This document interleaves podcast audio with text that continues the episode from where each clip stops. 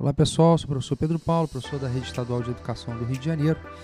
Essa é a aula número 5 do módulo 2 da Educação de Jovens e Adultos Ensino Médio. Pessoal, é, nessa aula 5 a gente vai discutir um pouco alguns exercícios né, que a gente propôs para você fixar o conhecimento que você obteve nesse bimestre. O primeiro exercício diz o seguinte: lembrando das primeiras aulas onde discutimos o que era biologia e método científico, descreva com suas palavras o que é biologia e como os biólogos e demais cientistas produzem conhecimento e chegam à conclusão sobre seus estudos. Bom, pessoal, é, aí gostaria que você colocasse com as suas palavras, mas é importante você primeiro dizer que a biologia é uma ciência que estuda a vida e como ela produz o conhecimento. Como toda ciência, a biologia produz o conhecimento através do método científico. Então você vai ver lá na aula, é, na primeira aula, que o método científico tem algumas etapas. Né? É, primeira etapa, observar, né? depois formular perguntas, formular hipóteses, experimentar, observar resultados e concluir. Você tem que colocar isso e tentar explicar com seu jeito, né, da sua forma, o que você entendeu como cada uma dessas etapas. Então esse é o primeiro exercício. O segundo exercício, é, ele pede que você analise as afirmações. A primeira afirmação é o seguinte, diz, quando se deixa um pedaço de carne exposto ao ar, nele podem aparecer vermes. Se o frasco, afirmativa 2, né? Se o frasco que contém os pedaços de carne for coberto por gaze, os vermes aparecem na gaze e não na carne.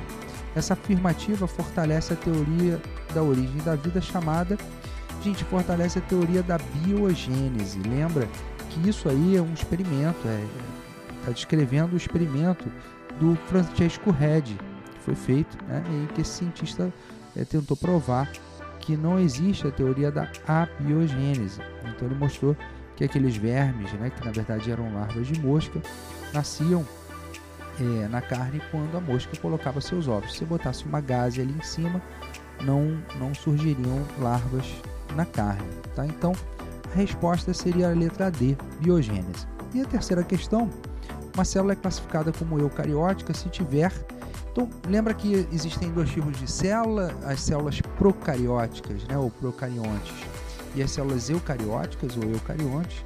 As células procarióticas são aquelas que são as células mais simples, aquelas que não possuem núcleo definido, não possuem organela, né? não possuem é, organelas membranosas ali. E as células eucarióticas são aquelas que possuem núcleo e organelas membranosas. Então vamos lá. É, na letra A diz compartimentos membranosos internos. Na letra B diz parede celular rígida. Na letra C, membrana plasmática. E na letra D, ácidos nucleicos. Então, uma célula é classificada como eucariótica se ela tiver o quê? Veja bem, parede celular rígida, que é, é a, a, a letra B, existem células eucarióticas que têm parede celular rígida, por exemplo, de é, celulose, que são as células vegetais, mas nem toda célula eucariótica possui parede celular rígida. Letra C, membrana plasmática. Toda célula, procarionte ou, e, ou eucarionte, possui membrana plasmática. Letra D, ácidos nucleicos. Ambas, tanto procarionte quanto eucarionte, possuem né, é, ácido nucleico.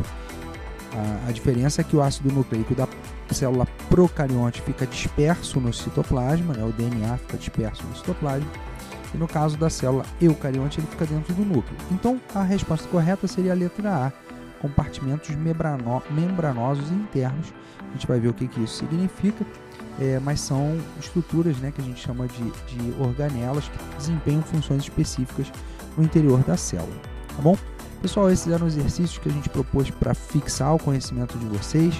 Peço que vocês leiam com cuidado é, toda a nossa orientação de estudos, que você acesse né, vídeos, procure é, material é, que complemente essa, essa orientação de estudos Espero que você tenha gostado dessa aula. Espero que você tenha gostado também da matéria que estudamos esse bimestre. Aqui, professor Pedro Paulo, deixa um forte abraço para você e até a próxima.